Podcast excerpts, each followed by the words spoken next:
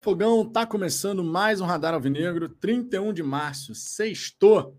Sextou daquele jeito, né? Novidade no, no treino do Botafogo, o Júnior Santos já tá no Lonier com seus companheiros, o Segovia viajando, né, aqui para o Brasil. Teve até um vídeo dele se despedindo da família, mãe emocionada, normal, né? Normal. E a gente vai conversar um pouquinho sobre isso. Janela de transferência chegando ao fim, fim de semana com o jogo do Botafogo, primeira partida da final da Taça Rio. Então temos assuntos interessantes para a gente poder resenhar aqui nessa sexta-feira. Inclusive, logo mais aqui no canal, vou colocar um vídeo falando sobre essa busca do, do Botafogo por jovens atletas. Um assunto muito interessante, muito pertinente. Afinal, quantos jogadores o Botafogo já contratou para o sub-20, para o sub-23? Ó, gente pra caramba. Claro, isso tem o objetivo você desenvolver talento e você conseguir encontrar o novo Luiz Soares, o novo Neymar, por exemplo, antes deles se tornarem Luiz Soares e Neymar da maneira como a gente conhece, né? Categoria de base, meus amigos, categoria de base. Botafogo tem muito trabalho para fazer nessa área. Não posso deixar de começar essa resenha nessa sexta-feira, claro, compartilhando a novidade aqui. Ricardo ontem falou, ó, vem novidade por aí, hein? E a novidade já está lá no site do Fogão Net. O Ricardo foi convidado para ser o novo colunista do Fogão Net, o blog do Azambuja, que inclusive já tem sua primeira, é, sua primeira publicação no site do Fogão Net. Uma da tarde em ponto foi publicado aqui o primeiro artigo do Ricardo para o Fogão Net. Queria dar os parabéns aqui, claro, para o Ricardo. Ricardo sempre busca trazer os pontos de vista dele de forma bem lúcida, de, de forma bem racional. E, naturalmente, né, uma premiação, poder realmente ter um espaço a mais aí no site que é o dos mais importantes, o mais importante, né, entre a galera botafoguense. Fala a verdade. Quantas vezes você acessa o Fogão Net por dia? Eu admito que eu acesso uma série de vezes, no mínimo mais cinco vezes eu acesso o Fogão Net ao longo de um dia. Vocês também fazem isso. Pode reclamar do Fogão Net de vez em quando. A gente já viu um monte de reclamação por aí, mas também é muito maneiro elogiar falar que eles conseguem reunir várias informações do Botafogo, o que simplifica e facilita a nossa vida, sejamos sinceros, né? Então fica aqui os parabéns para o Ricardo. Ele continua aqui no Fala Fogão, tá? Tô vendo aqui a mensagem, por exemplo, do Gabriel Galvão. Ô, Vitor, tu vai cobrir a proposta do Fogão Net pela Zambuja? Ricardo continua aqui na bancada do Fala Fogão, cara. O Fala Fogão, ele já deixou de ser só meu há muito tempo, tá? Eu criei o Fala Fogão lá atrás sozinho mas foi uma decisão para lá de acertada no momento em que eu convidei o Ricardo e o Cláudio. Cláudio está voltando também. Cláudio também faz boas análises táticas. Acabou ficando um pouco afastado do canal por agora, mas segundo Cláudio Pantuf estará de volta no Campeonato Brasileiro. Então, o momento que eu, eu falei assim, pô, cara, eu já faço canal sozinho, mas vamos ampliar a coisa? Aí chamei o Azambuja, chamei o Cláudio, que são duas pessoas que eu acho que falam muito bem de futebol. E tá aí o reconhecimento, né? Ricardo tendo um blog lá no Fogão Net, fico feliz pra caramba. É o nome do Ricardo e o próprio Fala Fogão, da, do qual ele faz parte, também é dono, podendo né, chegar cada vez mais longe. É o crossover. Fala Fogão Net. Podemos falar dessa maneira, até porque a gente gosta pra caramba do Gentili, do San Geneto, a galera do Fogão Net sempre nos tratou muito bem e a gente tem uma boa relação com eles, né? Então, fica aqui os parabéns.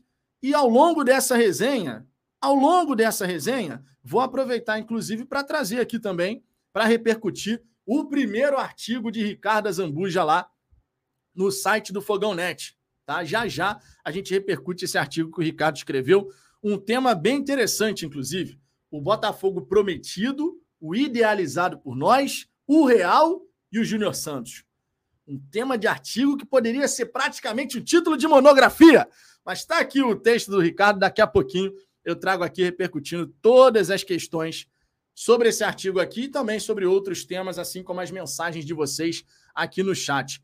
Fica o convite para você deixar o seu like, vocês sabem que isso é bem importante, ajuda a distribuir o conteúdo, mais torcedores passam a conhecer o Fala Fogão, concordando, discordando, com respeito, a gente se entende, não é verdade?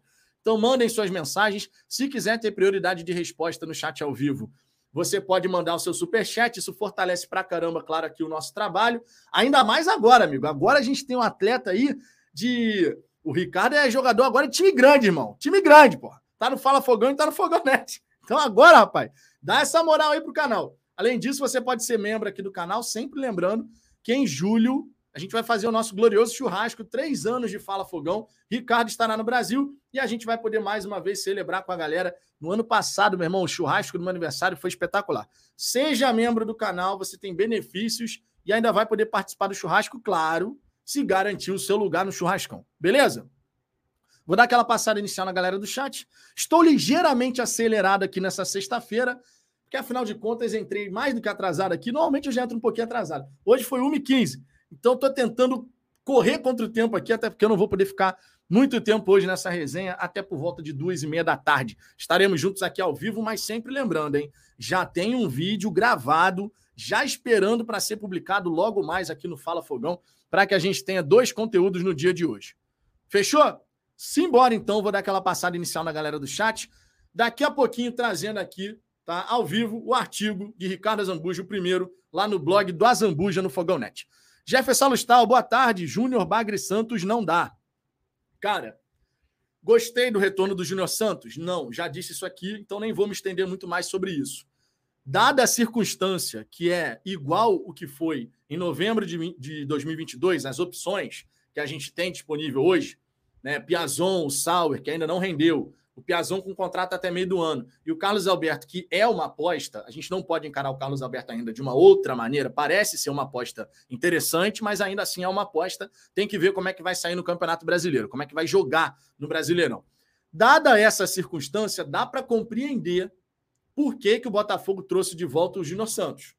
Não significa dizer que eu tenho que concordar com a contratação, mas dá para entender. O Luiz Castro recupera um titular que era o seu titular na última temporada, na última partida e ao longo do Campeonato Brasileiro desde a chegada do Júnior Santos. Então dá para compreender o motivo.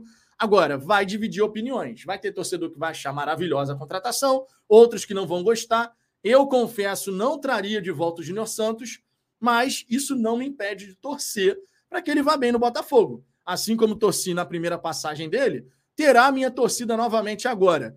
Se precisar fazer alguma crítica ao longo do caminho, será feita. Se, se merecer elogio, também será elogiado da maneira como a gente sempre busca fazer por aqui. BFR, fala Vitão, já tá segoviado? Cara, espero que o Segovia, né, o Matias Segovia, ele tenha aí realmente uma boa passagem pelo Botafogo. Parece ser um garoto talentoso pra caramba, 1,65m é verdade, mas quantos baixinhos talentosos não tem no futebol mundial, né? Fisicamente, ele deve ter que fazer um certo trabalho ali, né? Para poder ganhar uma carcassinha. Mas tendo talento, meu irmão, com a bola no pé, a altura não vai ser problema, né? Então, essa é a grande realidade. Diogo Santos, boa tarde, careca. O que esperar do fim da janela? Mais apostas ou alguém que vista a camisa de titular? Ou ainda as duas possibilidades? Rapaz, Acho que é mais fácil a gente trazer apostas nesse momento do que um cara que chegue para ser titular. Tudo bem, o Júnior Santos chega para ser titular, mas eu estou entendendo o sentido que você está passando aqui, né? Um cara diferente, que possa chegar e falar, porra, meu irmão, esse aí chega realmente indiscutível. Eu acho que esse cara não vem, até por conta do escasso tempo que a gente tem nesse momento, né? O Hernan Alves, Irmã Alves, melhor dizendo, fala Fogão, abril vai ser forte. Abril vai ser insano, meu irmão. Abril será insano nove partidas né, ao longo do mês de abril. Botafogo que vai jogar agora contra o Dax. Depois pega o Magadianes lá no, lá no Chile, a uma hora de Santiago. Volta para o Brasil, enfrenta o Aldax novamente. Botafogo tenta que esse jogo seja no estádio Newton Santos. Aí vai jogar é, contra a equipe do São Paulo, né? É contra a equipe. É, não. Aí joga pela Copa do Brasil, fora de casa, contra a equipe do Ipiranga, lá em Erechim. Mais uma viagem com uma logística complicada joga contra o São Paulo no Campeonato Brasileiro. Esses são os próximos jogos do Botafogo. Intenso, irmão. Começo de abril já é intenso pra caramba, a metade final então nem se fala. Jogos grandes, jogos pesados e a gente espera, claro, que o Botafogo possa evoluir. Lucas Torres, gostaria de um atacante reserva e um meio-campista bom para compor o elenco. Não acho que vai chegar jogador aí para ser reserva imediato do Tiquinho, não. O Júnior Santos até pode fazer essa função, mas como ele vem para ser titular da ponta direita, dá para imaginar que o Matheus Nascimento segue sendo reserva imediato do, do Tiquinho Soares, né? Botafoguense de Balneário, a torcida do Botafogo é tão mala que já estão criticando o Segovia por ele ter 1,65m, mas enchem a bola do Soteudo, que tem 1,60m. Vai entender. Cara, Soteudo joga muita bola, né? Soteudo é muito bom de bola e já se provou no futebol brasileiro. Por isso a galera enche a bola do Soteudo.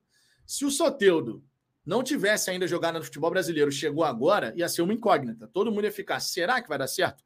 Só que o Soteudo já se provou a nível profissional no futebol brasileiro. Então existe aí uma diferença né, da galera que, pô, o Soteudo joga muito, porque a galera já viu jogar, já se provou. O Segovia não, o Segovia é um cara que se destacou no Sul-Americano Sub-20, tem essa questão de ser baixinho, um pouco franzino ainda. Tem que ver como é que ele vai se adaptar ao futebol brasileiro. Então a gente tem que separar cada coisa no seu devido lugar.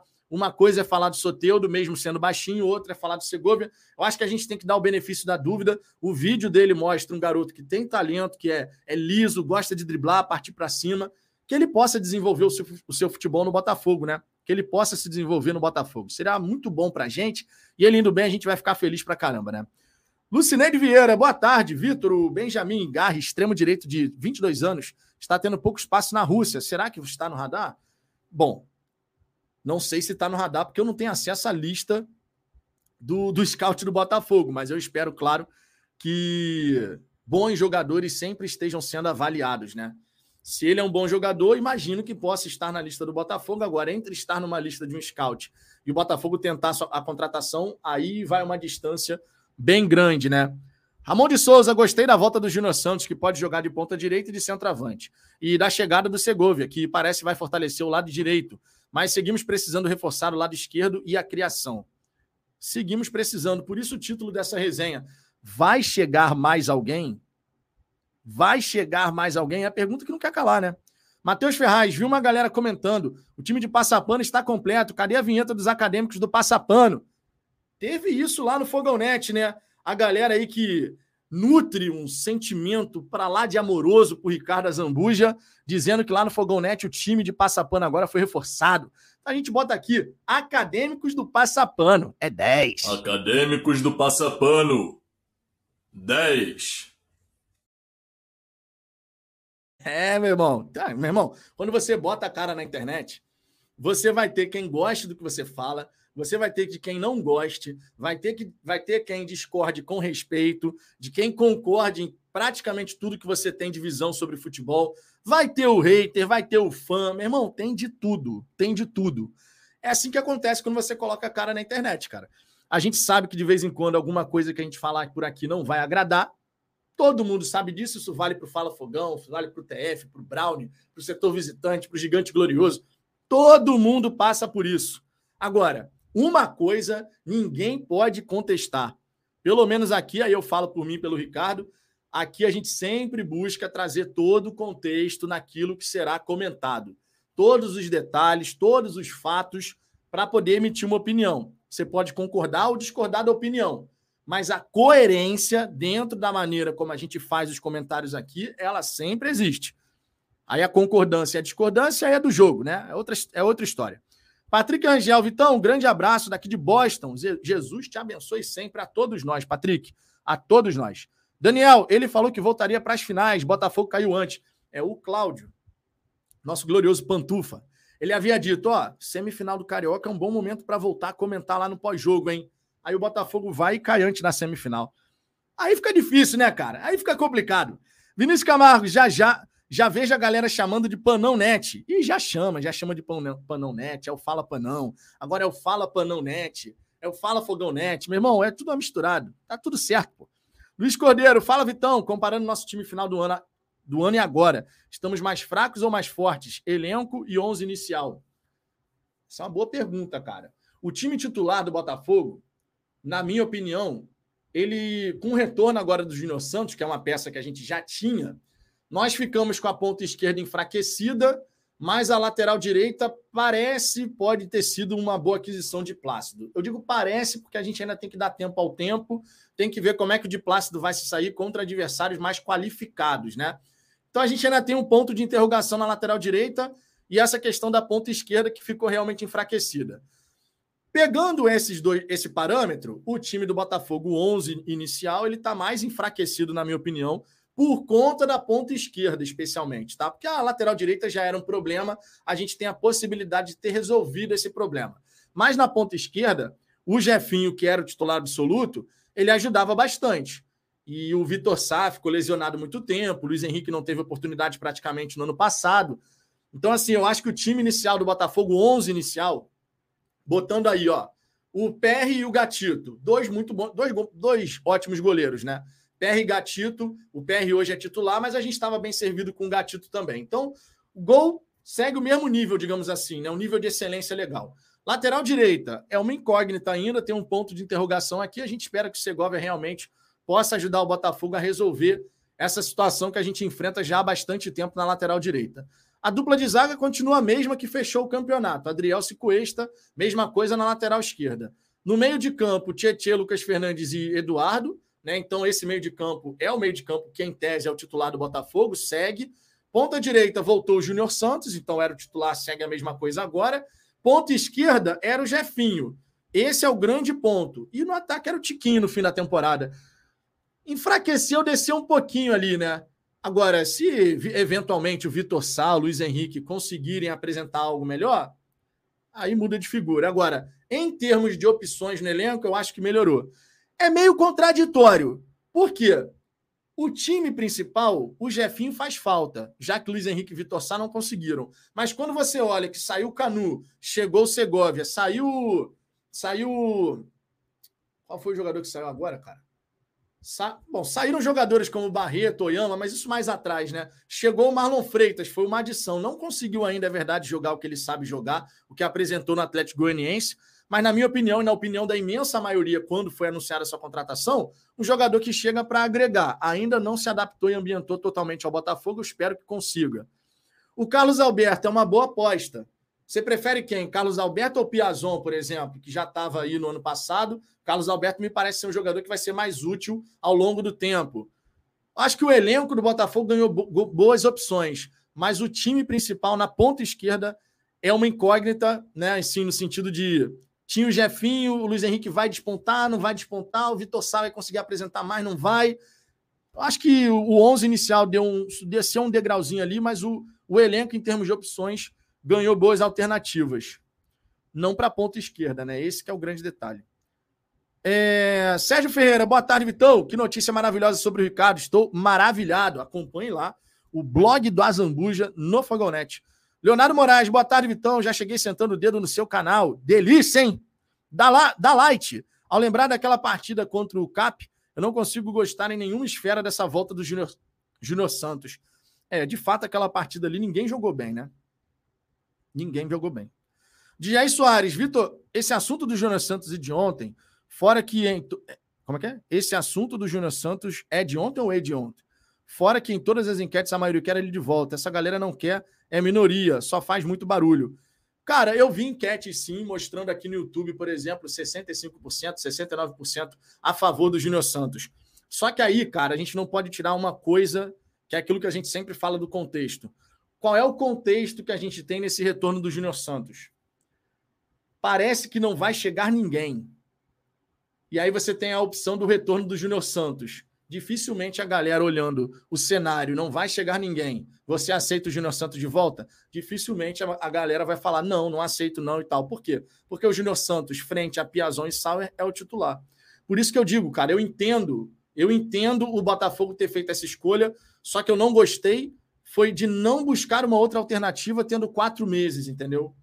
Considerando todo o cenário de RCE e tal. Eu entendo tudo isso, mas esperar a reta final, agora contrato o Júnior Santos de volta, o meu ponto foi mais esse. Agora, entre Piazon, Sauer e Júnior Santos, a gente sabe que o Júnior Santos chega para ser titular. Então, dificilmente a galera ia olhar para esse retorno, a maioria, e olhar para esse retorno e falar assim: pô, meu irmão, tu prefere o quê? A volta do Júnior Santos ou você continuar com o Piazon na ponta? E é um ponto bem importante de ser comentado e destacado, né? Bruno Leite, fala Fogão, iremos ficar sem o Azambuja? Não, cara, o Azambuja segue aqui. Ele agora só tem um trabalho a mais. Além de fazer as nossas resenhas por aqui, ele tem o blog lá do Fogão, do, no Fogão Net. Então, não, não perdemos um integrante aqui da nossa bancada, não. Tudo segue normal. Deixa eu trazer aqui outras mensagens, descer um pouquinho, que eu estava lá para cima ainda. O Douglas Barros, só quero saber uma coisa: Júnior pode jogar o primeiro jogo da Sula, a final da Taça Rio? Doido para ver esse Bagre se dando um trança-perna depois de driblar três defensores. Cara, a Taça Rio ele não vai poder jogar. Tá? A Taça Rio não pode, mas a Sul-Americana vai poder, normal. Sul-Americana normal. A Taça Rio não, porque não tem como escrever e tal, né? A Taça Rio não tem como. Fabinho BFR, Vitão, boa tarde. Se o Botafogo engrenar um período de vitórias e conquistas, 80% dos torcedores sumirão, pois só aparecem para criticar.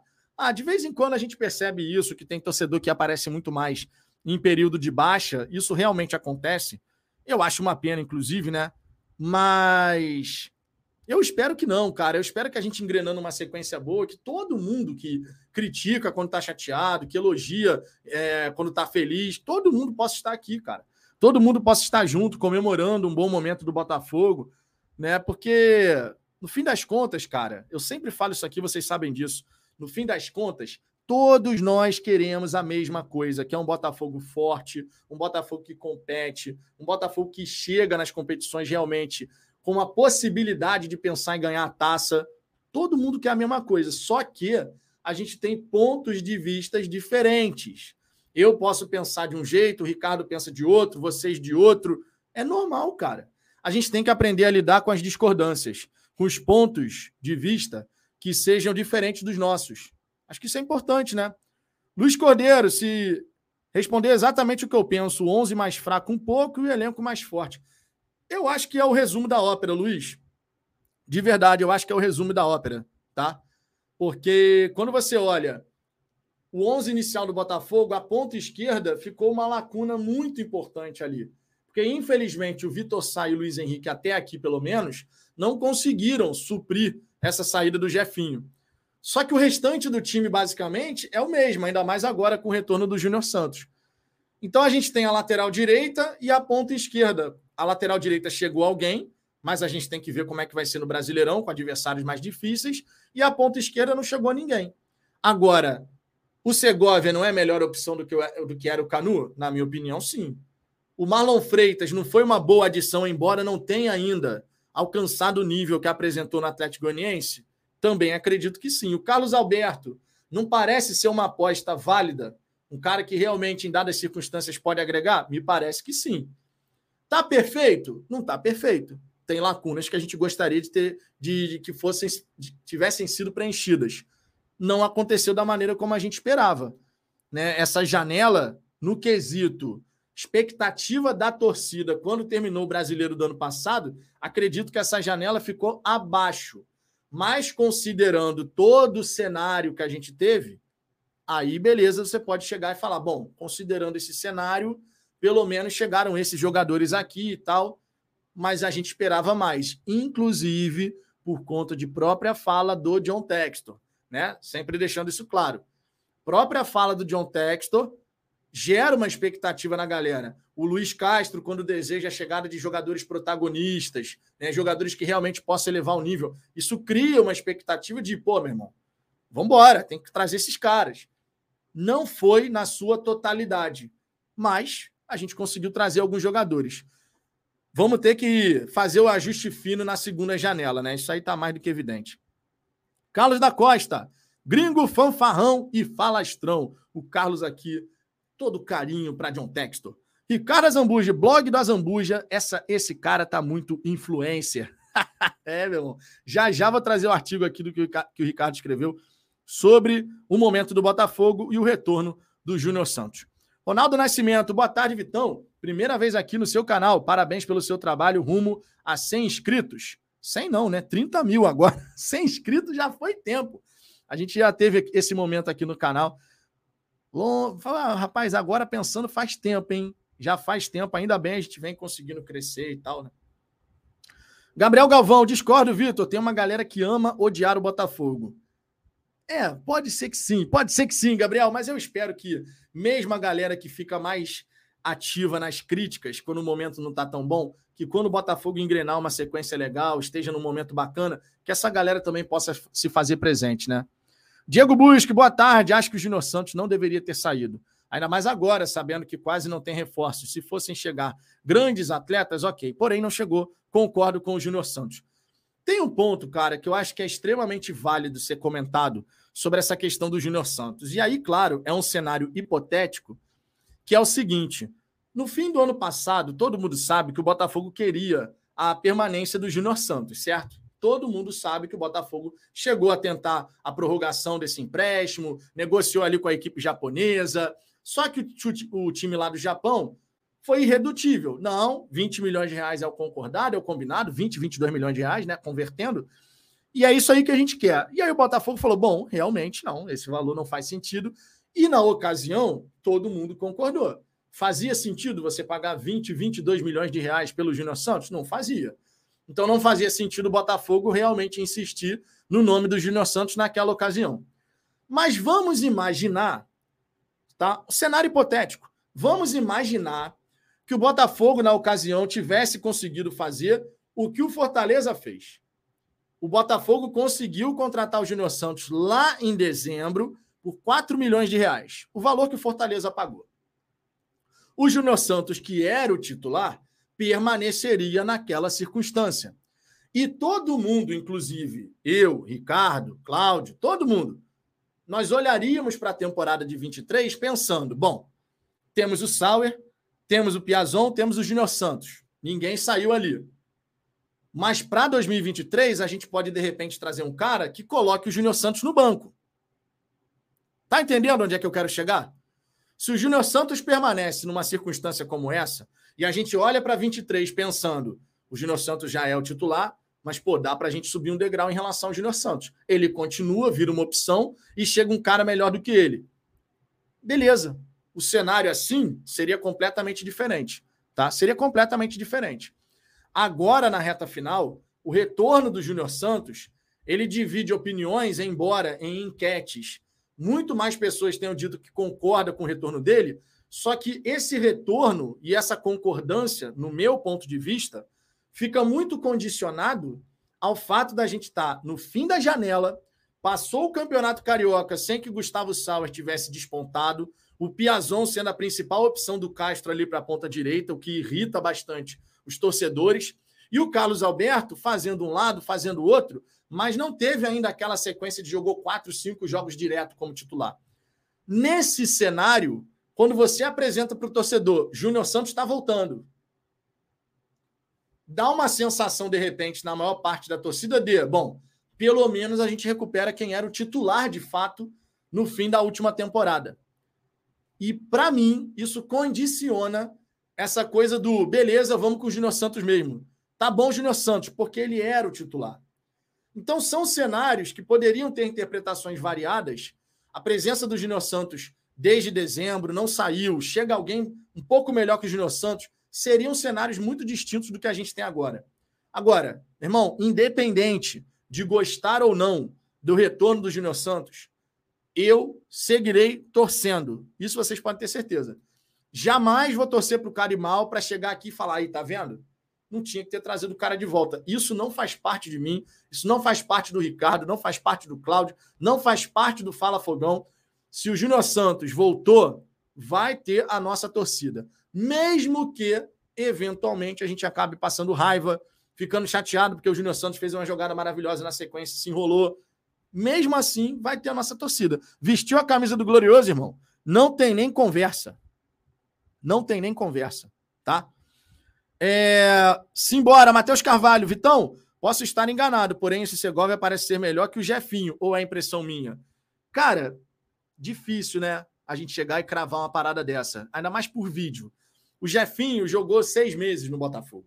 Foi bem no Botafogo? Foi. Poderia ter ido melhor ainda? Poderia. Acredito que poderia se desenvolver? Acredito. Mas tudo isso fica só no campo da suposição. Ele foi para o Lyon, Jefinho já é passado. Agora, o Segovia vai chegar e jogar mais do que Jefinho? Tomara. Tomara. Não dá para cravar nem que sim, nem que não. Teremos que dar tempo ao tempo, né? Ronaldo Nascimento, 100 mil inscritos. Aí, beleza, 100 mil inscritos. Um belo dia a gente chega lá. Acho que vai demorar um pouquinho, mas a gente chega lá.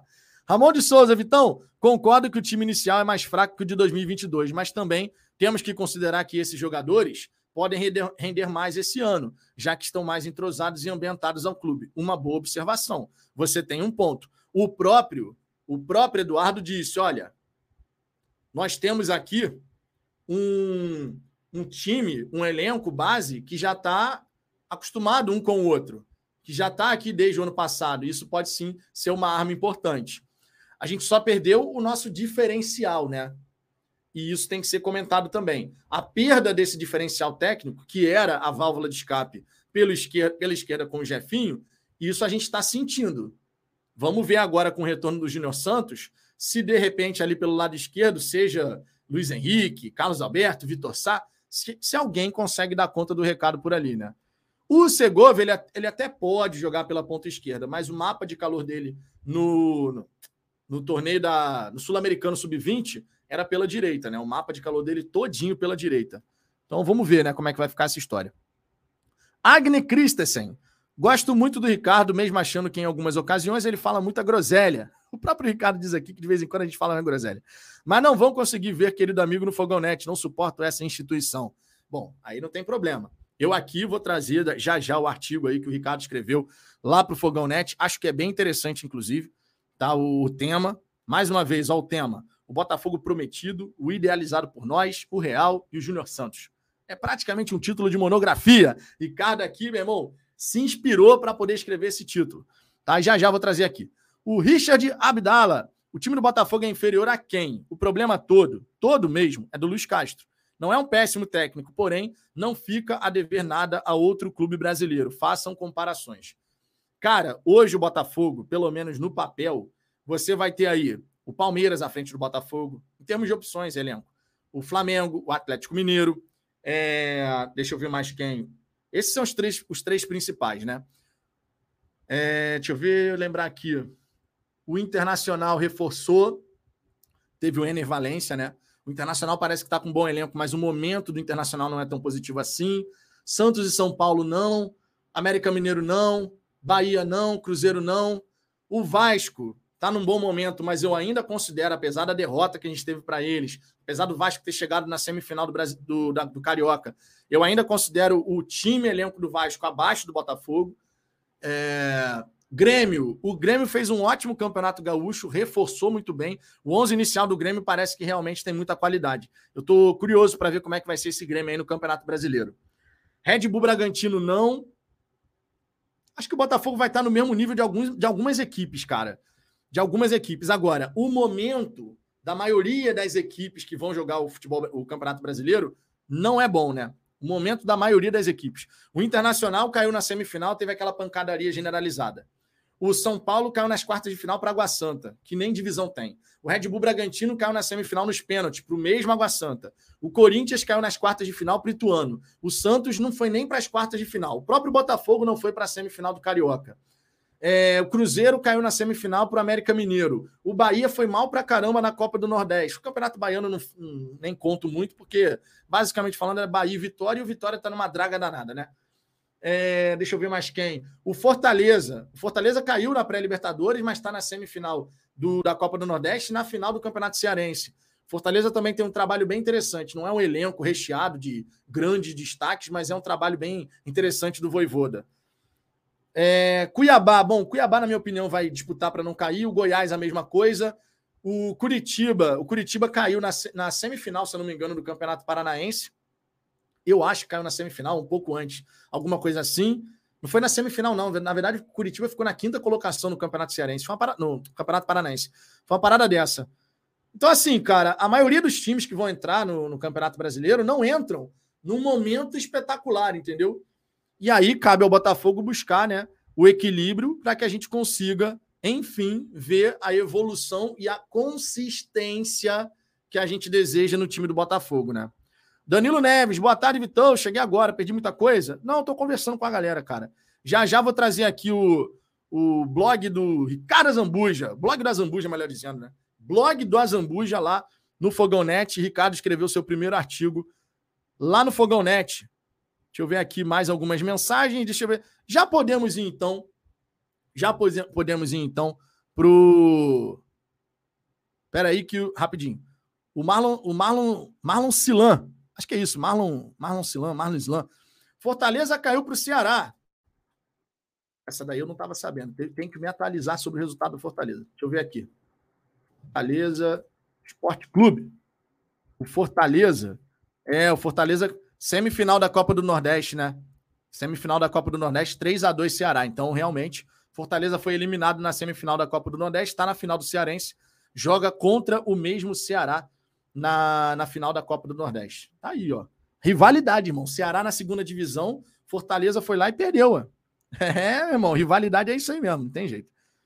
Ceará Esporte na final, né? A última final da Copa do Nordeste foi Fortaleza Esporte, o esporte mais uma vez. Esporte que tem Anderson Moreira comandando a equipe e tá mandando muito bem, inclusive, né? Tá mandando muito bem. Juninho Ribeiro, o Zé Cartinha, virou blogueiro agora. Parabéns a Zambuja, tá aqui, ó. Zé Cartinha maravilhoso, né? Simbora, ó. Deixa eu colocar aqui na tela. Deixa eu colocar aqui na tela o, o blog do Ricardo Zambuja, né? Novidade lá no Fogão Net. Ricardo escreveu esse título, esse texto aqui, ó, o Botafogo Prometido, o idealizado por nós, o Real e o Júnior Santos. Tá aqui, ó, blog do Azambuja, uma da tarde, 31 de março de 2023. Blogueirinho está on. O blogueirinho está on. Simbora, ó. Abre aspas, né, palavras de Ricardo Azambuja lá no Fogão Net. Confesso que a volta do Júnior Santos ao Botafogo me pegou de surpresa, mas creio que esse retorno pode nos levar a uma reflexão importante e bastante elucidativa. Desde que John Textor chegou ao Botafogo, a torcida começou a acompanhar cada palavra dita por ele e, através disso, foi moldando a forma como encarava o novo momento do clube. O começo foi cheio de boas novas, interações e uma conexão quase que instantânea. O Textor entrou no clube com um roteiro muito bem construído e que, do ponto de vista esportivo, conversou com boa parte dos anseios da nossa torcida. Logo após a sua criação, a SAF Botafogo iniciou os trabalhos fazendo uma janela potente em termos financeiros e dando o recado objetivo de que o Botafogo estava voltando a ser forte no mercado. Naquele momento, existia uma grande confiança de que o projeto estava bem amparado pela lei da SAF e que o planejamento do clube poderia ser transportado da cabeça do Textor para a realidade. As conversas passaram a ser sobre comissão técnica europeia, Cavani, Rames Rodrigues, ter mais dinheiro que o Barcelona, estádio próprio, milhões em contratações e várias outras coisas que elevariam o nível do clube. Com o passar do tempo, as coisas estavam oscilando dentro de campo e existia uma esperança bastante grande de que a segunda janela de 2022 seria ainda mais potente financeiramente que a primeira. Porém, conforme as especulações iam aparecendo, foi ficando claro que o perfil de contratações havia mudado. Não estávamos mais indo atrás de jogadores que necessitassem de grandes investimentos em direitos econômicos, mas sim de jogadores livres e que elevassem significativamente o nível técnico da equipe. Olhando em perspectiva, creio que ali começou o choque entre o Botafogo prometido, o idealizado por nós, e o real. Desde aquela segunda janela, o Textor começou a dar declarações mais pés no chão, mas tendo o cuidado de sempre manter acesa na torcida a chama de que a evolução na qualificação do elenco seria ascendente e constante. Após a chegada de jogadores importantes e mais qualificados, o time do Luiz Castro começou a render mais dentro de campo.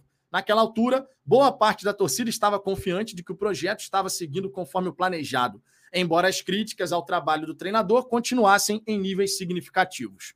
A temporada termina e com ela chegam declarações que davam para a torcida uma clara direção de que investimentos na melhora qualitativa do elenco eram necessários e seriam feitos, muito embora os salários estivessem atrasados. Pela primeira vez em muito tempo, o panorama para o ano seguinte era positivo e havia uma esperança real de que o planejamento seria feito de maneira assertiva e cuidadosa. O Botafoguense estava vendo avanços idealizados por muito tempo se materializando, e isso aumentou ainda mais a expectativa pela chegada da, no da nova temporada. O ano de 2023 começou e a coisa rapidamente se mostrou diferente do imaginado pela torcida. A pré-temporada nos Estados Unidos foi cancelada, chegaram apenas dois reforços e uma aposta. O Carioca teve que ser jogado para valer. Texto pouco apareceu e ficou uma sensação de que algo estava desconectado dentro do clube. O que ninguém contava era que a, sensação seria substituída pela certeza no dia 24 de janeiro de 2023, quando o acionista majoritário foi entrevistado aqui no Fogão Net. Durante a entrevista, ele apresentou um cenário que não era amplamente conhecido pela torcida, e isso foi um duro choque de realidade. De uma só vez, Textor apresentou uma série de problemas da lei da SAF, que, segundo ele, estava estrangulando o caixa do clube de maneira indevida. Daquele momento em diante, ficou escancarado o congelamento dos investimentos mais estratégicos e que o cenário era totalmente diferente do qual a SAF estabeleceu seu planejamento para curto, médio e longo prazo. Mesmo diante de todas as, aquelas informações, nos foi dito que a Eagle Football estava capitalizada e que seriam contratados jogadores após o fechamento da janela europeia. A janela europeia fechou, as lacunas do elenco ficaram ainda mais claras durante o Carioca. Chegou de Plácido, mas de maneira geral, o Botafogo se manteve entrando na loja e dizendo aquela clássica frase: estou só dando uma olhadinha. Do ponto de vista empresarial financeiro, o posicionamento do Textor é acertado e esperado, dentro de um cenário recheado de incertezas. Mesmo que grande parte da torcida não goste disso. Na minha visão, o grande problema foi não fechar, não foi fechar o bolso, mas sim não ter comunicado isso da maneira correta. Tem faltado a SAF Botafogo o equilíbrio entre se comunicar francamente com sua torcida e, ao mesmo tempo, não colocar em risco qualquer parte estratégica do negócio. Está muito claro que, no momento atual, estamos diante do Botafogo real, não do prometido ou idealizado pela torcida. E é nele que a chegada do Júnior Santos faz sentido. Tenho a certeza de que o setor de scouting trabalhou muito bem e apresentou nomes interessantes, mas aí a realidade fez o esperado, ou seja, se impôs. O Júnior Santos é, a meu ver, a síntese do nosso estágio atual pois não é o jogador dos sonhos de ninguém, assim como no nosso momento financeiro gerencial, mas se mostra útil em um cenário bastante específico e que todos esperam superar brevemente. O mantra da vez parece ser parece se fazer o mantra da vez parece Peraí, o mantra da vez parece ser fazer mais e melhor com os limitados recursos disponíveis, tanto dentro quanto fora de campo. Posto isso, seja bem-vindo de volta, Júnior Santos. Tá aí o texto de Ricardo Zambuja, o primeiro deles, fazendo uma reflexão ampla aqui a respeito do Botafogo prometido, o idealizado por nós, o Real e o Júnior Santos. Texto muito bem escrito pelo Ricardo. Parabéns ao Ricardo, né? Primeira vez aí fazendo um artigo lá para o Fogãonet. Certamente fará outros muito interessantes também. A gente vai trazendo aqui sempre que tiver alguma novidade por lá. E aí entra aquela história, né? Concorde, discorde, a visão foi passada. E aí você pode ter seus pontos contrários, aquilo que você discorda, aquilo que você acha que realmente aconteceu dessa forma. É normal cada um ter a sua interpretação daquilo que acontece e aconteceu com o Botafogo, tá? Então, assim, vocês não têm obrigação de concordar com a gente, mas o texto foi muito bem escrito, sem a menor sombra de dúvida, tá? Uma análise macro aí de todo esse período, desde o começo da SAF até a chegada do Júnior Santos. Olha só, para a gente poder seguir aqui, Antes de mais nada, eu quero passar um recadinho para lá de especial. O Fala Fogão tem agora um novo parceiro aqui, tá? E eu vou colocar um vídeo aqui para vocês assistirem que é deveras importante, tá? Deveras importante Dá um confere só. Novo parceiro aqui do Fala Fogão. Conforme você bem sabe, o mês de abril do Botafogo promete ser intenso. Vai ter de tudo um pouco. Final da Taça Rio, Copa do Brasil, Sul-Americana, Campeonato Brasileiro. Vão ser nove partidas, jogo atrás de jogo, meio de semana, fim de semana, para a gente poder acompanhar do Glorioso. E claro, para a gente poder ficar feliz no fim das contas, dando aquele sorrisão, além do Botafogo vencer, a gente tem que se cuidar. E uma ótima alternativa para você cuidar da sua saúde bucal é a VIP Odonto Med, cuja responsável é a doutora Fernanda Mohamed. Lá na rua Luiz Barbosa, número 8, em Vila Isabel, em frente ao Boulevard Rio, antigo Iguatemi, você tem um local super agradável, de confiança, com alta tecnologia nos seus equipamentos. Agenda sua avaliação, o telefone está aparecendo aqui na tela, marca a sua consulta e se cuide. O Botafogo exige isso da gente, né? Mas ó, vai valer a pena. Final de abril, aquele sorriso maravilhoso no seu rosto e o Botafogo muito bem, obrigado. Tamo junto. Tá aí, ó, novo parceiro aqui do Fala Fogão, a VIP Odonto Med. Dá essa moral, hein? Tá precisando fazer um atendimento em relação a isso? Já tem aqui um parceiro, hein? Já tem aqui um parceiro. Tiago Brito, aceita plano de saúde? Dá uma ligadinha para lá, cara. Dá uma ligadinha para lá. O telefone aqui, já até para passar, porque eu ainda não decorei ainda o telefone, minha cabeça é ruim para gravar número.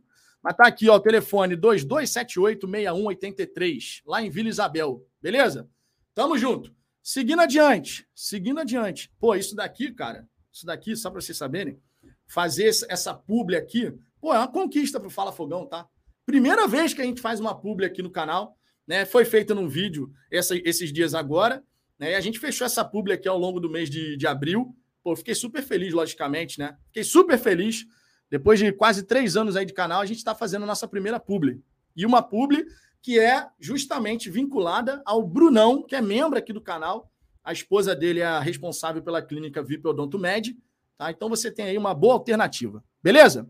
Simbora, ó o Ricardo aqui dizendo, ó, a galera elogiando aqui o título, o texto do Ricardo, ó, Danilo Neves, texto muito bom, o bicho escreve bem, hein? Escreve bem mesmo.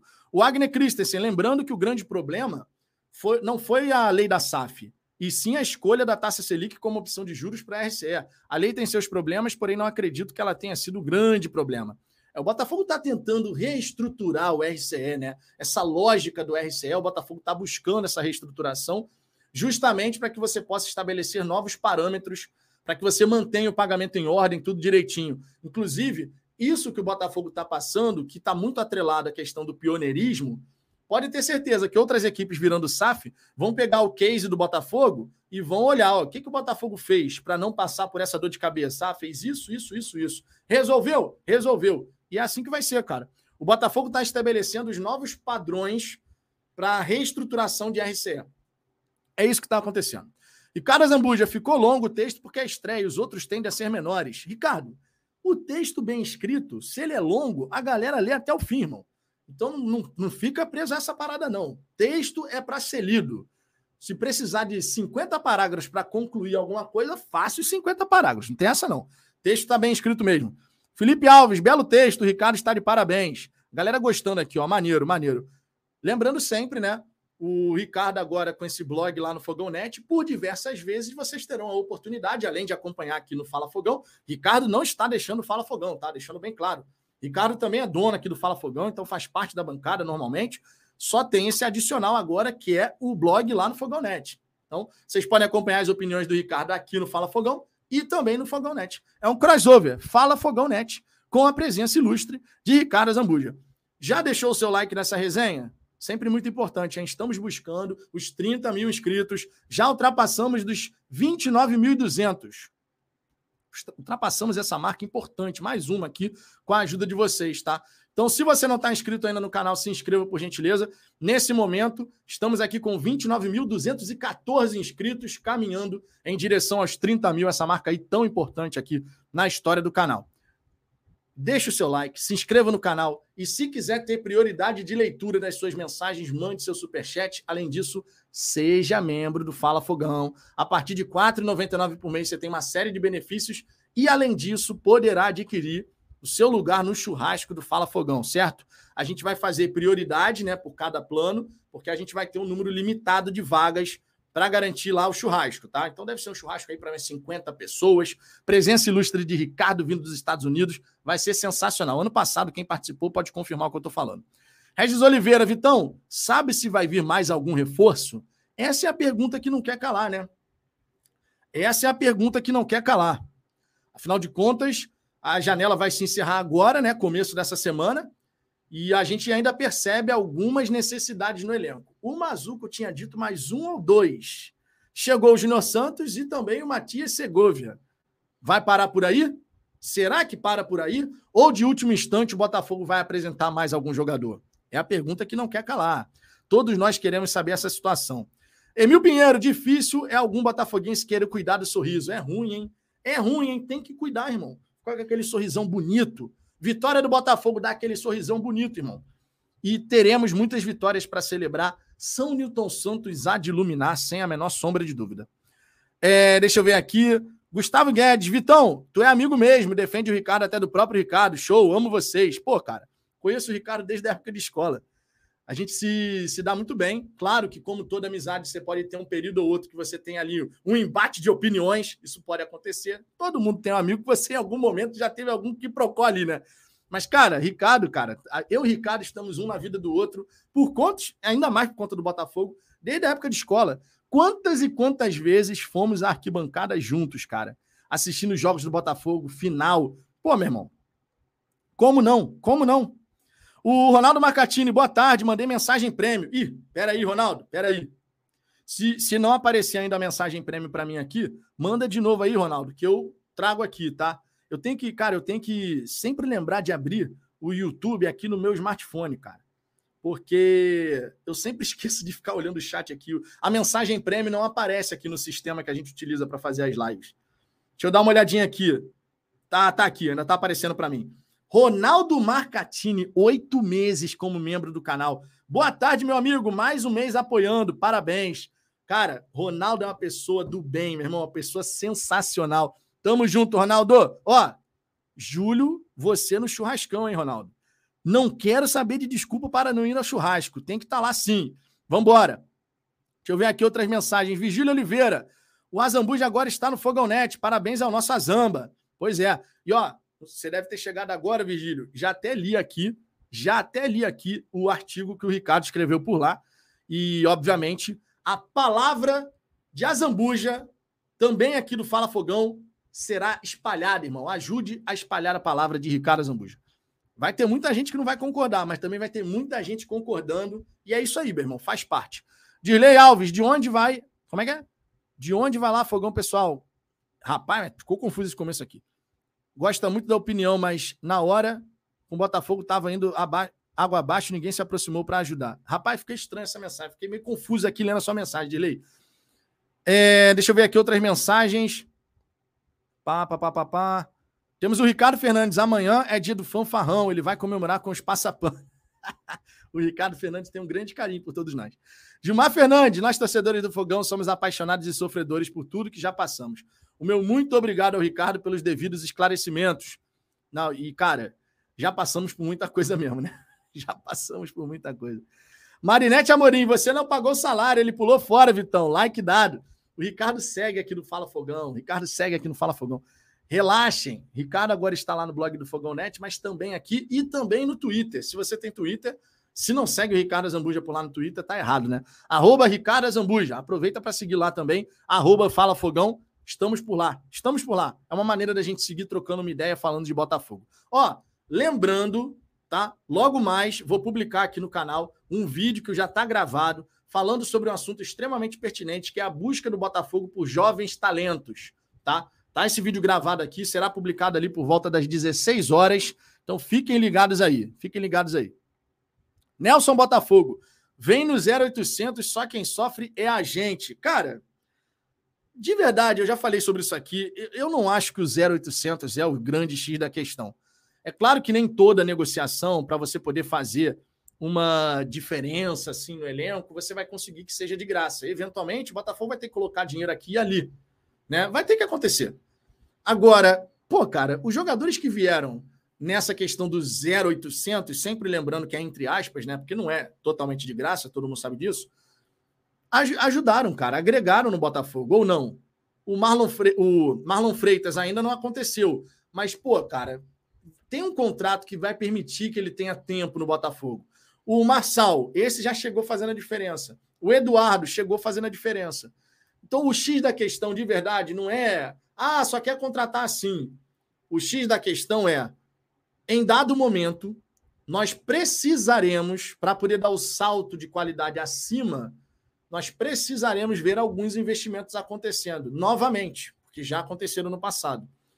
Porque você, para trazer o cara que vai fazer uma baita diferença, Tu pode até trazer assim, pré-contrato. Mas aí entra o que eu já tinha comentado. O que, que eu comentei um tempo atrás aqui? Quando você tem um jogador muito bom, um jogador que está valorizado, que joga bola, que vai ficar livre no mercado, dificilmente você não tem concorrência para contratar esse cara. O Matias Rojas está aí, né? O Botafogo demonstrou interesse, aí tem um time dos Emirados que está querendo contar com o cara e coloca uma, uma grana violenta. Muito difícil você ter um cara que é muito bom de bola, que vai realmente te entregar um resultado diferente e não ter nenhum concorrente. É muito difícil. Você pode conseguir contratar esses caras, naturalmente. Mas mesmo que você não vá gastar com direito econômico, na concorrência, tu vai ter que gastar mais. Vamos ver como é que o Botafogo vai conduzir essa situação. Como é, como é que o Botafogo vai conduzir isso ao longo do tempo mas a gente tem sempre que lembrar: concorrência por bons jogadores, especialmente do setor ofensivo, vai existir, cara. E aí você pode ter que gastar com direito econômico para facilitar, ou então você vai ter que superar no salário. Uma ou outra, o Botafogo vai ter que gastar dinheiro para poder dar o salto de qualidade. Acho que o ponto principal é esse. O Matias Rojas seria no de graça, entre várias, várias aspas. Mas não seria um cara que a torcida estava empolgada para ter aqui no Botafogo? Então o, o ponto não é ser 0800. O ponto é quem está chegando. Só que, repito, investimentos têm que ser feitos quando você quer dar o salto de qualidade. Não tem como. Você não consegue dar o salto de qualidade para realmente ter o um cara diferente no time e achar que ninguém vai querer o cara que é diferente. Vai ter concorrência. Ronaldo Marcatini, estou mais certo que o churrasqueiro. Aí sim, pô. Danilo Neves, Vitão, estava refletindo sobre o texto do Ricardo tudo é um processo, não podemos esquecer de mais de 30 anos de destruição do clube. Creio que no final tudo vai dar certo. É o que a gente espera, né, cara? É o que a gente espera que realmente possa dar certo, que a gente veja as coisas entrando nos trilhos novamente. Tomara, cara, tomara. Acho que todo mundo deseja que isso aconteça, né? E ao longo do tempo é torcer para acertarem mais do que errar, né? Davi Souza, Vitor, ainda sobre a minha família, quando os meus filhos eram menor, eram pequenos, eu aproveitei que eles não sabiam nada para fazer eles serem botafoguenses, mas três viraram Flamengo e uma Fluminense. É, acontece, acontece. Essa questão da gente não, não ganhar é, os títulos que a gente deseja, é claro que tem um impacto, né? Na, no envelhecimento da torcida, né? E o Botafogo tem que conseguir voltar aos bons tempos justamente para poder recuperar essa questão do crescimento da torcida na faixa mais jovem e tal. Na década de 90, cara, quantos e quantos botafoguenses se formaram por conta da década de 90? Na década de 90, e aí a gente costuma focar muito nos títulos, né? Achando que só os títulos garantem é, o crescimento da torcida, que torcedores, é, as crianças queiram ser botafoguenses. Meu irmão, o Botafogo chegou em três finais nacionais, ganhou uma, perdeu duas, infelizmente, mas chegou em três finais nacionais na década de 90. Botafogo chegou em final internacional, foi campeão. Botafogo chegou em final estadual, foi campeão. Botafogo chegou em duas finais regionais, Rio-São Paulo, ganhou uma, perdeu outra. O Botafogo se colocou em evidência de forma constante na década de 90. Quantos botafoguenses não se formaram nessa década? Quantos botafoguenses a gente ganhou por conta de chegar o tempo inteiro? A década de 90, nesse quesito da chegada, ela foi muito positiva, cara. Poderia ter sido ainda mais vitoriosa? Claro. Se tivesse vencido o Flamengo em 92 e tivesse vencido o Juventude em 99, a gente estava falando de três títulos nacionais numa década. Cara, mas olha só, de verdade, nesse processo de crescimento do Botafogo, nesse processo de reestruturação do Botafogo, se o Botafogo começar a repetir o que fez na década de 90, o Botafogo, numa década, chegar em três decisões nacionais, chegar em decisão sul-americana. Se o Botafogo voltar a repetir, mesmo que não ganhe todas as taças, todas as finais, claro, a gente vai ficar frustrado se não ganhar uma final. Mas se a gente perceber que o Botafogo, cara, ele de fato se colocou como uma equipe capaz de chegar nesses grandes momentos, a torcida volta a crescer, a empolgação da torcida vai estar sempre presente. Isso é um processo que a gente está passando. Eu espero que a gente possa realizar isso quanto antes. Espero de verdade que isso possa ser realizado quanto antes, porque, cara, estamos precisando viver esses momentos novamente com o Botafogo, né? Eu sou um botafoguense nascido em 86. Eu me formei como botafoguense na década de 90. Eu vi a década de 90. 92, eu estava no Maracanã com meu pai, com seis anos de idade. E eu lembro. 97, 93, eu estava no Maracanã mais uma vez com meu pai, Copa Comembol. 95, para o meu azar, meu pai estava morando em Salvador. Me dei mal nessa, né? Me dei mal nessa. Mas 95 eu não consegui, porque meu pai estava fora e tal, e tinha se separado da minha mãe. E, obviamente, com a idade que eu tinha, não ia sozinho no Maracanã, né? Então, 95, infelizmente, eu não vi do estádio. Mas vi de casa. 95 eu vi de casa. 97, porra, meu irmão, título do Botafogo mais uma vez. 98, mais uma vez. Cara, eu me formei na década de 90 como botafoguense. Então a minha década, aquela década que é a mais importante para uma criança, para um pré-adolescente, a minha década foi muito positiva. Já o meu irmão, meu irmão não viu nada, irmão. Meu irmão é 11 anos mais novo que eu. Não viu nada. Ele só viu o Campeonato Carioca. Viu no máximo o Botafogo chegar em semifinal de Copa do Brasil sabe? Então, assim, a gente está precisando mesmo. Tem muito botafoguense que é botafoguense que não viu nada ainda. E a gente precisa, né, ver alguma coisa, voltar a ver. E por isso essa reconstrução do Botafogo é tão importante. E por isso a gente fica torcendo e cobrando para que os caras acertem muito mais do que errem, né? Que o planejamento de um começo de temporada não seja todo zoado, conforme aconteceu e com, aconteceram, né? Porque é no plural. Erros de planejamento nesse começo de temporada. Então, assim, a gente está precisando retomar. Acredito que a gente vai caminhar nessa direção. Temos alguns percalços, algumas pedras no meio do caminho, mas a gente vai seguir torcendo, vai seguir acreditando, cobrando, tendo senso crítico, que é extremamente necessário. Edu Rodrigues, cara, me ajuda aí. Abra uma enquete para o nome do cachorro aqui em casa entre Gatito, Tiquinho, Dodô, Jairzinho ou Sérgio Manuel, até o final da live. Rapaz, que enquete inusitada. Pera aí, pô. Vou criar enquete aqui em sua homenagem. Mandou superchat aqui, vou criar, vou criar enquete aqui. Vamos ver qual vai ser o nome escolhido aí. A galera no chat já vai começar a falar um monte de nome. Eu particularmente falando, colocaria de Dodô. Dodô, Dodô.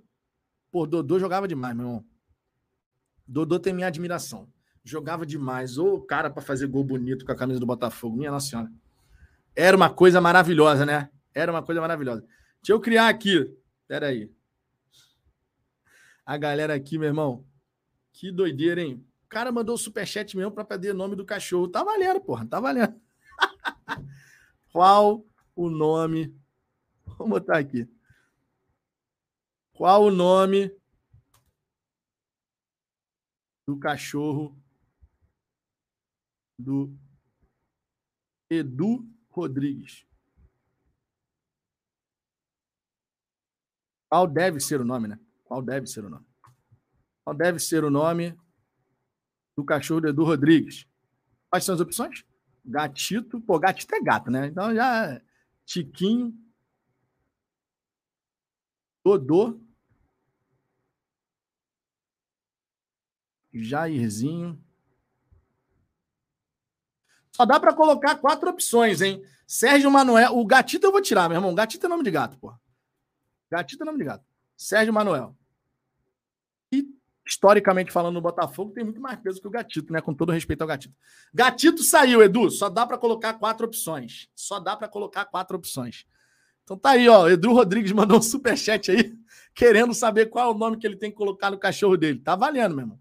Tá valendo. Mas o Gatito não dá, não. Gatito é nome de gato, pô. Um cachorro chamado Gatito fica complicado, né? cachorro chamado Gatito fica no mínimo inusitado.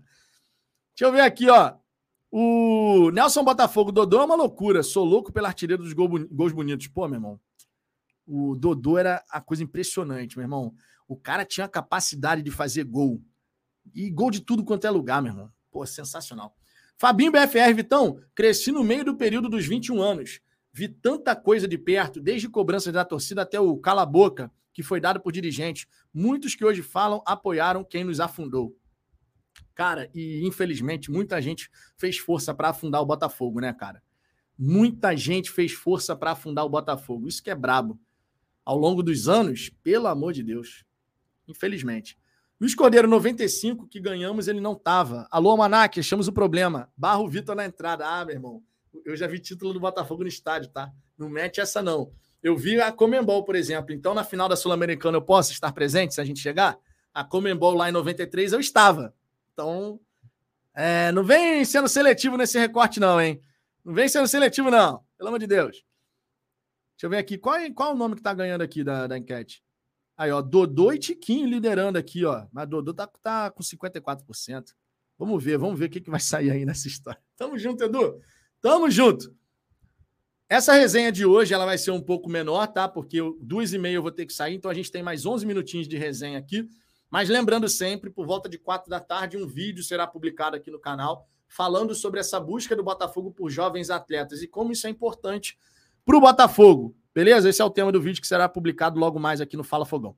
Thiago Fayad, Botafogo tem sorte da torcida que tem 27 anos sem ganhar título, sem ganhar nenhum título importante, ao menos umas três gerações perdidas. Precisa urgente trazer algo. É verdade.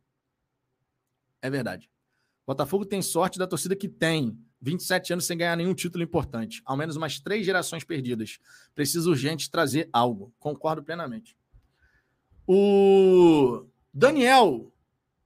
Vitão, já viu o título que nem o Fluminense viu. É, rapaz. A Copa Comembol em 93, eu estava lá, disputa por pênalti diante da equipe do Penharol, depois no empate no Maracanã. Irmão, que doideira. Meu pai queria ir embora ainda por cima. Vai entender, né? Meu pai, assim, pé da vida vamos embora, pô, não sei o quê. Eu falei, vamos embora nada, meu. Eu era criança, eu falei, vamos ficar, pai. Aí a galera em volta, deixa o garoto ficar, vai dar sorte, pô. Ganhou. Aí, Luiz, ganhou. Tá vendo?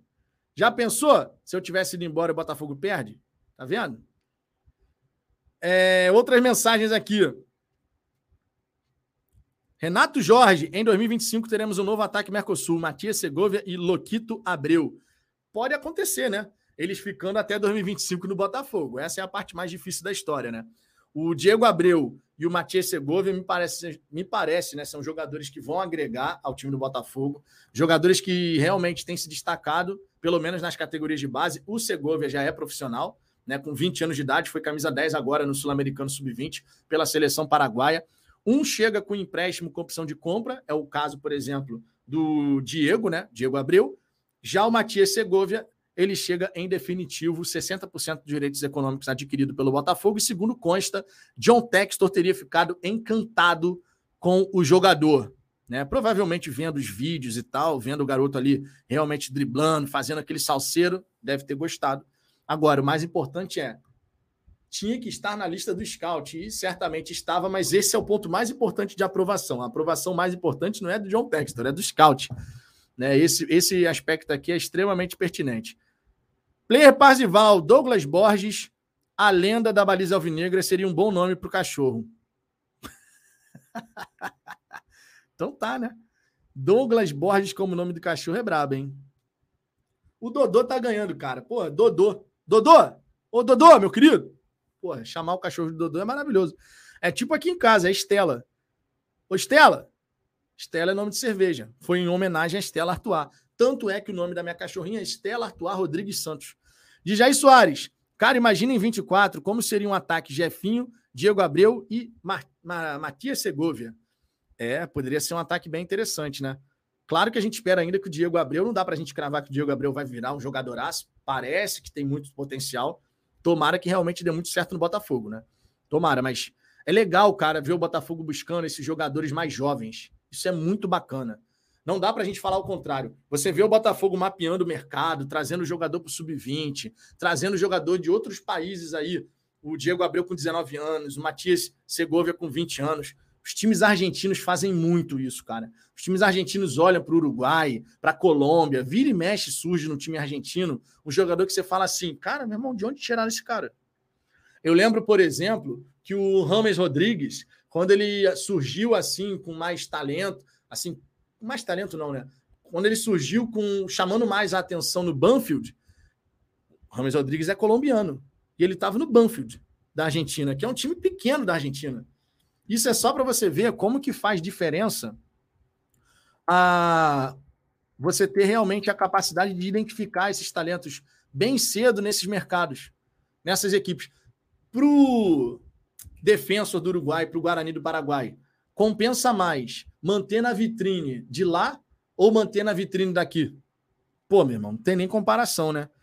O Defensor e o Guarani são equipes pequenas dos seus respectivos países. O Botafogo está na principal liga do continente, que é a Liga Brasileira, tem um peso muito maior que esses dois clubes, e numa eventual venda vai gerar muito mais dinheiro do que, por exemplo, se você vendesse do Guarani do Paraguai para o mercado europeu. Para esses times faz muito sentido, cara. O Rames Rodrigues, ó, por exemplo, só esse exemplo que eu dei do Rames Rodrigues, né? O Rames Rodrigues ele iniciou a sua trajetória profissional em 2006 no Envigado, tá? O Rames Rodrigues nasceu em 1991. Tá? 1991. Então, quando a gente fala em 2006, o Rames Rodrigues ele tinha 15 anos de idade, cara. Ele tinha 16 anos de idade, 15 anos de idade quando estreou como profissional pelo Envigado. Ele nasceu em 1991. Nasceu em 1991, em 2006 já estava no profissional do Envigado, então devia ter uns 16 anos na ocasião da sua estreia como profissional. No momento em que o clube estava na segunda divisão o Meia permaneceu na equipe colombiana até o acesso para a elite em 2007. Em 2008, ou seja, com 17 anos, com 17 anos, o Rames assinou pela equipe argentina Banfield, onde fez sua estreia no time principal em 2009, em fevereiro de 2009. Marcou seu primeiro gol pelo clube no dia 27 de fevereiro em uma vitória por 3 a 1 sobre o Rosário Central. Aí beleza, quando foi em 6 de julho de 2010, ou seja, ficou cerca de um ano e meio aí na equipe do, do Banfield, o Porto foi lá no Banfield e assinou com, com o cara, com eles, conseguiu contratar o Rames Rodrigues por 5 milhões e 100 mil euros. Só para você ter uma ideia. O Porto, em 2010, contratou o Rames Rodrigues do Banfield, que já tinha contratado junto ao Envigado com 17 anos de idade por 5 milhões e 100 mil euros. O Porto se deu bem pra cacete, irmão. Porque depois o Rames Rodrigues ele foi vendido ao Mônaco. Aqui, ó. O clube comunicou as transferências de João Moutinho e de Rames Rodrigues por um total, né? Aí foi o clube especi, especifica que o meia português transferiu-se por 25 milhões, enquanto o meia atacante colombiano por 45 milhões. Vocês têm noção disso? Vocês têm noção disso? 45. O, olha só a trajetória do Rames Rodrigues. Olha só a trajetória. 17, 16 anos de idade em Envigado, segunda divisão colombiana. Com 17 anos vai para o Banfield. Um ano e meio depois, é contratado pelo Porto. 5 milhões e 100 mil euros. Isso lá atrás, né? Que na época era bem mais dinheiro do que é hoje, por exemplo.